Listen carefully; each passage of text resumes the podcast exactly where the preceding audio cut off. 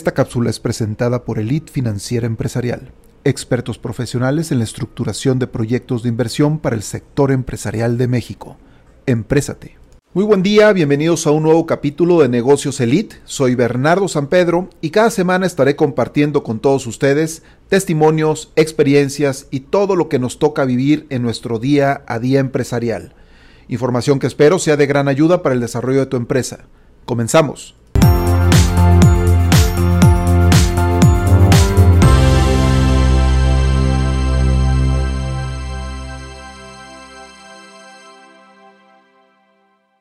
Buen día amigos empresarios, emprendedores y agentes promotores del desarrollo económico de nuestro país. El día de hoy hablaremos de innovación. La innovación pues es un concepto que actualmente se ha puesto muy de moda. Todo el mundo está hablando de innovación. Existen eh, pues grandes esfuerzos económicos que han llevado a diversos estados a crear inclusive secretarías de Estado enfocadas única y exclusivamente en el tema de innovación. Y obviamente, pues los políticos usan este término como una acción de impacto, pues que obviamente favorece el desarrollo económico de la localidad que seguramente estarán gobernando, ¿no? Si hiciéramos en este momento un ejercicio en donde preguntáramos a un grupo de personas la definición de innovación, seguramente obtendríamos respuestas muy variadas y, quizás también algunas muy concentradas, pues en esa percepción de que la innovación está enfocada en hacer algo nuevo o en hacer algo diferente.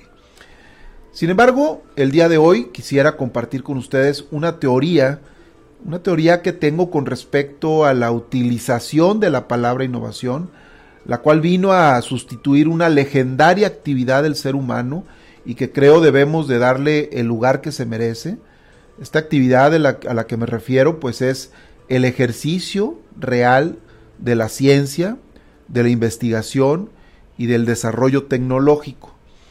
Fíjense, anteriormente los inventos eran adjudicados o eran creados pues por ingenieros, doctores, investigadores, científicos, gente dedicada literalmente a la a la invención de nuevos productos, de maquinarias, etcétera. Gente realmente muy comprometida en generar nuevos productos o inventos que estuvieran en condiciones pues de cubrir las necesidades que la humanidad iba presentando, ¿no? Obviamente estamos hablando de otra época de este mundo, otra etapa, pero eran inventores que realmente se dedicaban a ver de qué manera hacían este mundo más sencillo, más fácil. Todos estos inventos en un, principio pues, estaban más enfocados eh, en la parte mecánica y se dieron justamente después de la revolución industrial, recordarán, en donde la necesidad de máquinas era indispensable pues para la generación de desarrollo tecnológico, por llamarlo de alguna forma, pero era un desarrollo industrial que se buscaba. Pero ¿qué es lo que pasa? Pues pasa que con el pasar de los años, todo lo mecánico comienza a ser más eficiente cuando inicia esa interacción entre lo mecánico y lo digital. Recordemos que las máquinas que originalmente operaban con palancas, manivelas y pues diversos elementos mecánicos que las hacían funcionar, fueron evolucionando a maquinarias operadas por tableros digitales que que por su llegada pues disminuían por mucho los márgenes de error en su operación. Pues bueno, con esto, creo yo, pues vino la famosísima revolución digital y lo que ha sucedido es que el desarrollo tecnológico y los inventos en su mayoría ya no se han adjudicado ni a científicos, ni a doctores o a investigadores. Llegó el mundo de los creativos, de los desarrolladores de software, o de los programadores, de los diseñadores de aplicaciones, en fin, creo yo, un nuevo perfil de inventores. De inventores que ahora inventan soluciones para la vida del ser humano y que han logrado no solo fortalecer a la ciencia, sino que la tecnología y digitalización pues ya es un elemento verdaderamente indispensable para el desarrollo de cualquier ciencia, sea biológica, pues sea de generación de energía eléctrica, sea industrial, sea mecánica, inclusive financiera, de servicios. En todos lados ya vemos la tecnología digital, que es la que ya está tomando una fuerza importante en la operación de cualquier sector de las empresas. Pero entonces, ¿es acaso esto la innovación? Es decir, ¿el desarrollo de aplicaciones es innovación? ¿O el desarrollo de software? ¿O por qué razón todo lo que tiene que ver con esfuerzos enfocados en el desarrollo tecnológico o de tecnologías de información está vinculado a la innovación? ¿No será que existe una confusión importante con respecto a la clara definición del concepto de innovación? Pues vamos viendo. Lo que la Real Academia de la Lengua Española define como innovación es lo siguiente. Es la creación o modificación de un producto y o servicio y su introducción en el mercado. Como podremos ver en la definición que nos presenta la Real Academia de la Lengua Española, en ningún momento señala que es el desarrollo de un producto de tecnologías de información o de un servicio de este sector, ni tampoco relaciona la definición con un tema digital. Simplemente la innovación es la creación o modificación de un producto o de un servicio. Pero creo que para entrar más en materia de lo que realmente es innovación, creo que esa no es la parte medular de la definición. Creo que la parte medular y más importante de la definición es la segunda parte de la definición, la que menciona textualmente y su introducción en un mercado es ahí en donde está la relevancia del concepto y de la definición de lo que es innovación. Miren, todo esfuerzo por crear algo novedoso, algún desarrollo tecnológico, algún nuevo proceso, algún nuevo servicio, alguna propuesta de hacer algo diferente que no tenga mercado, se quedará en un simple invento o en un simple y llano buen deseo pero definitivamente no será innovación. Así sea la mejor tecnología o la mejor idea, si no tiene mercado, entonces no es innovación. Y vaya que estoy mencionando la definición de la Real Academia de la Lengua Española. Pero ahorita vamos a ver con algunos ejemplos a qué me refiero. Miren, les voy a contar la historia de un invento que por muchos años estuvo en casa de mis papás. Seguramente muchos de ustedes recordarán esas estructuras de fierro que había antes, en donde se colocaban los garrafones de agua. Esas estructuras de fierro generalmente tenían un espacio para sostener el garrafón y también generalmente estaban pues en la parte alta de la estructura con la finalidad de que el garrafón pues estuviera a cierto nivel o a cierta altura en donde se facilitara que al inclinarlo pues se pudiera llenar una jarra de agua o, un vaso, ¿no? De, agua con, de, la que estaba dentro del garrafón, pues. Para poder colocar el garrafón en esa estructura, había que cargarlo y colocarlo con mucho cuidado, inclusive había que inclinar un poco la estructura, pues ya que se corría el riesgo de que nuestros dedos quedaran atrapados entre la estructura de fierro que pues iba a sostener el garrafón y el garrafón mismo cosa que por cierto pues dolía muchísimo por el peso que tenía el garrafón y además anteriormente los garrafones eran de cristal, no olvidemos esa parte que, que ahora ya cambiaron a plástico, pero antes eran de cristal.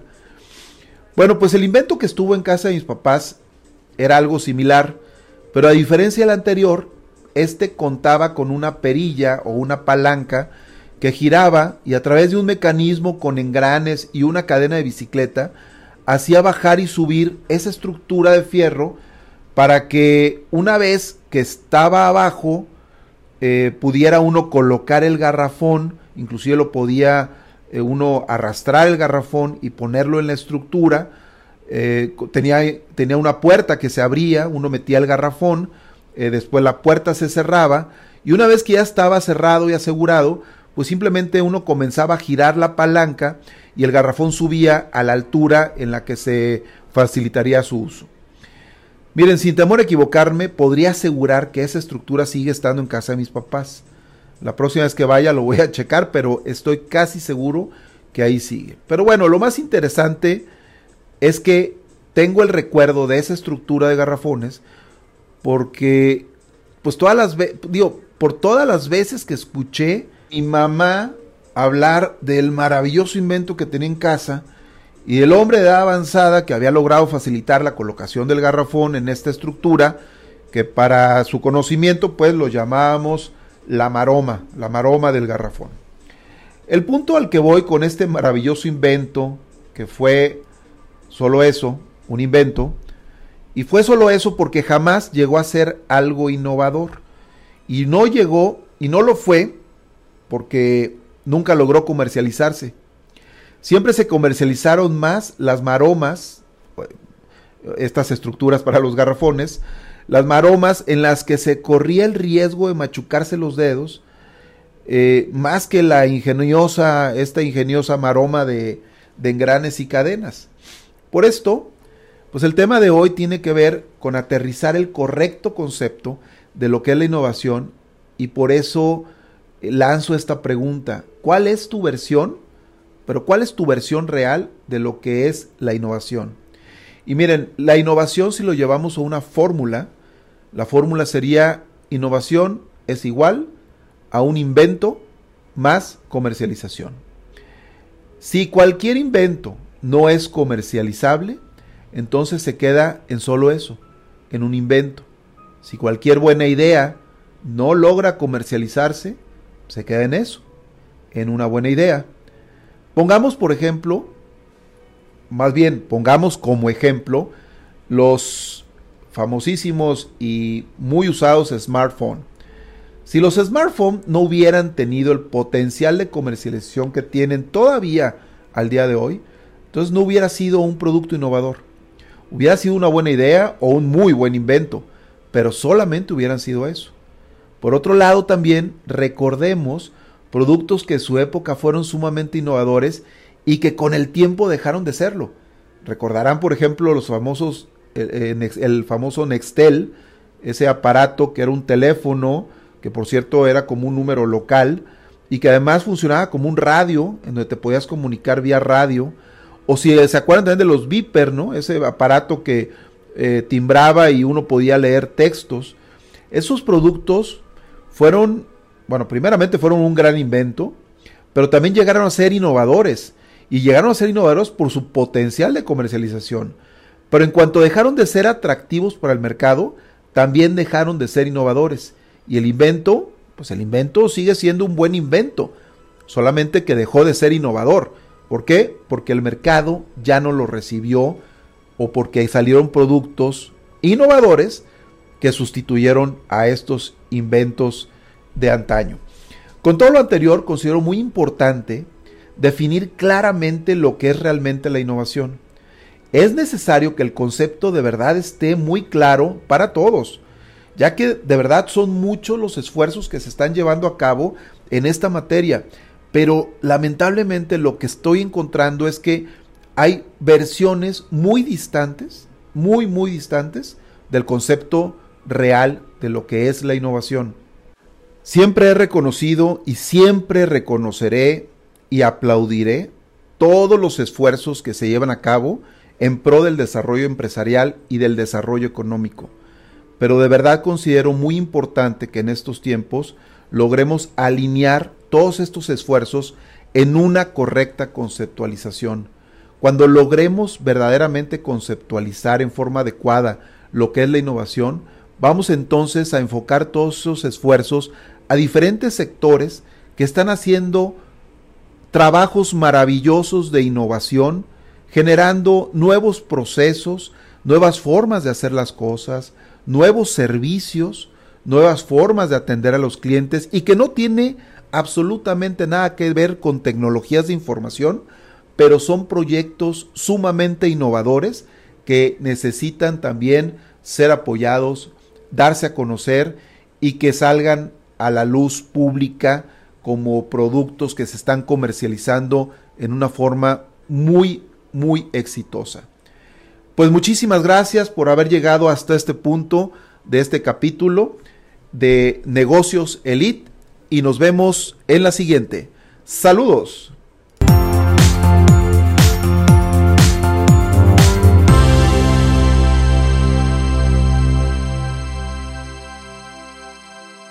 Te invito a tomar un par de segundos y suscribirte al podcast en las plataformas de Spotify y YouTube y así no te perderás ninguno de los contenidos que estamos publicando.